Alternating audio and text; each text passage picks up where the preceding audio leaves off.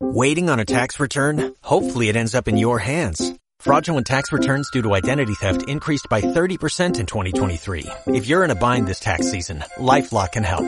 Our U.S.-based restoration specialists are experts dedicated to helping solve your identity theft issues. And all LifeLock plans are backed by the Million Dollar Protection Package. So we'll reimburse you up to the limits of your plan if you lose money due to identity theft. Help protect your information this tax season with LifeLock. Save up to 25% your first year at LifeLock.com slash aware. Buenas noches, soy Sergio Llorens y esto es Palabras Sonoras, un programa para desconectar, relajarse y centrarse en el presente porque es lo único que tenemos. Y esta noche voy a leer un cuento de Mario Benedetti que se llama La soledad del aire. Me gusta pasear por las cornisas de los edificios. El aire de la noche es algo frío, pero uno se acostumbra y sigue su camino. Estoy lejos, muy lejos de todo. Todos los problemas se han quedado ahí, en tierra firme, aquí, en equilibrio no sucede nada. Uno pasa a formar parte de la inmensidad. Ahora soy tan diminuto que cabría en el estómago de un mosquito. Normalmente vuelvo a casa en un par de horas. Anoche casi lo hago antes. Cerré los ojos de cansancio y perdí el control. Puse un pie en el vacío. Mientras dependas del trozo de cemento, todo irá bien. Pero hay que tener cuidado. Aquí un error no tiene solución. Recuerdo que la primera vez no andaba con soltura. Tenía los pies atenazados, pero poco a poco mi mente se acostumbró al miedo. Dicen que cuando eso pasa, es necesario cambiar. Hay que buscar algo más extremo. No sé. Yo no busco adrenalina, solo metros cuadrados. Es lo que tiene la hipoteca de la azotea, que nunca se acaba. No hay paredes ni columnas que molesten. Todo es diáfano, como si los tabiques estuvieran hechos de gotas de lluvia. Cada paso, cada metro cuadrado es una liberación. Y de fondo siempre un mar de estrellas, verdes, rojas, amarillas, las luces que calientan la soledad del aire. Penumbra, calor de hogar, palpo a tientas y me meto en la cama. Mariam duerme, me pego a ella cierro los ojos. A los dos minutos, o eso me parece a mí, suena el despertador. Siento los labios de Mariam sobre los míos. Me dice que tenemos que levantarnos o llegaremos tarde. Ella es psicóloga en una agencia matrimonial y yo doy clases de lengua en una academia.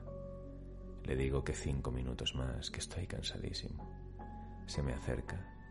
Siento su cara sobre la mía. Tiene la piel caliente y los ojos color miel. Las puntas de su melena, como hambrientas serpientes, trepan por sus hombros. Su boca sabe a noche, a calor, a sueño. Con los ojos entornados recorro los lunares de su escote.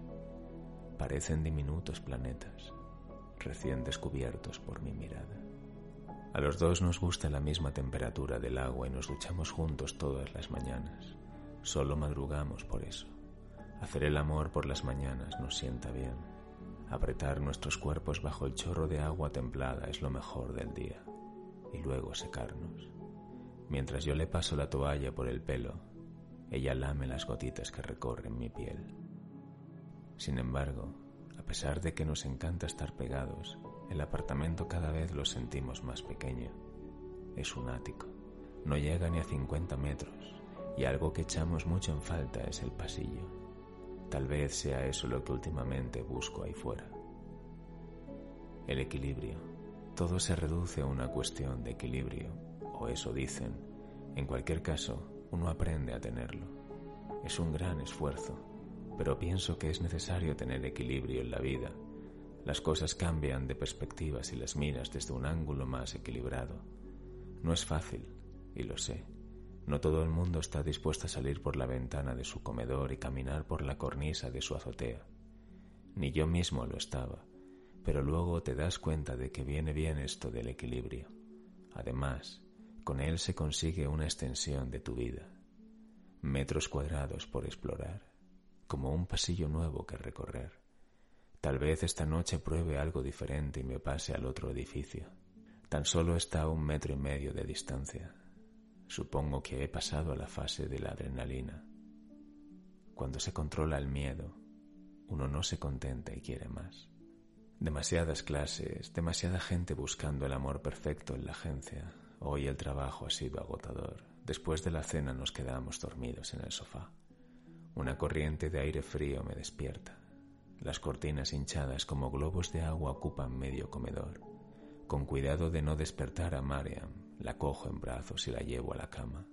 La pongo de lado, su postura favorita. La ropo y la beso. Se acurruca como un pájaro lleno de lluvia. La noche, como todas estas noches, es hermosa. Caminar por la cornisa me resulta cada vez más placentero. El cemento está caliente, ha absorbido el sol de otoño. Es como caminar descalzo por la arena alejada de la orilla. Al llegar al otro edificio, decido saltar. Me emociona un nuevo pasillo, más metros cuadrados, más calidad de vida o tal vez sea por la visita, o por pisar otra cornisa y perfeccionar mi equilibrio. Hay casi metro y medio de distancia entre las dos. Si fallo, ahí abajo solo me esperan el aire y la soledad. Salto. A lo lejos veo una sombra que balancea los pies. Al principio uno piensa que muy poca gente puede hacer esto, pero luego uno se da cuenta de que cualquiera puede hacer lo que uno hace y ese cualquiera puede ser hasta la persona que vive contigo. Cuando descubro que quien tiene los pies colgando es Mariam, siento miedo. Pierdo el equilibrio, el control. Acelero el paso, me apresuro. Pienso que se va a caer, pero no, no se cae. Si no me tranquilizo, el que se puede caer soy yo. Mariam me mira y sonríe. Me hace un gesto con la mano para que me siente a su lado. Apoya su cara en la mía y me señala la ciudad. Ventanas encendidas, sueños de medianoche. El viento sopla por cada ángulo de nuestro silencio. Miramos abrazados la inmensidad, sin sentir nada más que eso. Inmensidad. Podría preguntarle qué hace aquí, pero eso supondría que yo también tendría que dar explicaciones.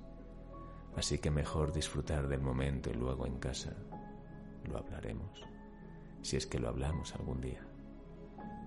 Escucho un sonido extraño, como algo golpeando contra el cemento. Es su móvil. Parece una luciérnaga retorciéndose de dolor. Mariam lo deja sonar, retorcerse. La cornisa no es muy ancha y como no responda caerá al vacío. El insecto no saca las alas y el golpe lo destruye. Afortunadamente, la calle está vacía. Pasemos al otro lado, por favor, al nuestro, me dice María. Caminamos hacia casa, en primero y yo detrás, enlazado a su cintura. Prefiero no pensar en lo del móvil, aquel número privado retumbando en la cornisa. Supongo que también ella buscó su desahogo, su pasillo, y no creo que sea necesario aclararlo. Hay pasillos que duele saber su final. Antes de acostarnos leemos una carta de la comunidad de vecinos. Alguien ha visto sombras en la azotea y ante la posibilidad de robo se ha decidido poner rejas en el ático. Los dos miramos hacia la ventana y nos abrazamos. Al poco perdemos el equilibrio, caemos al sofá y ahí pasamos toda la noche, atrapados en el espacio mínimo de nuestro amor. Buenas noches y hasta el próximo episodio.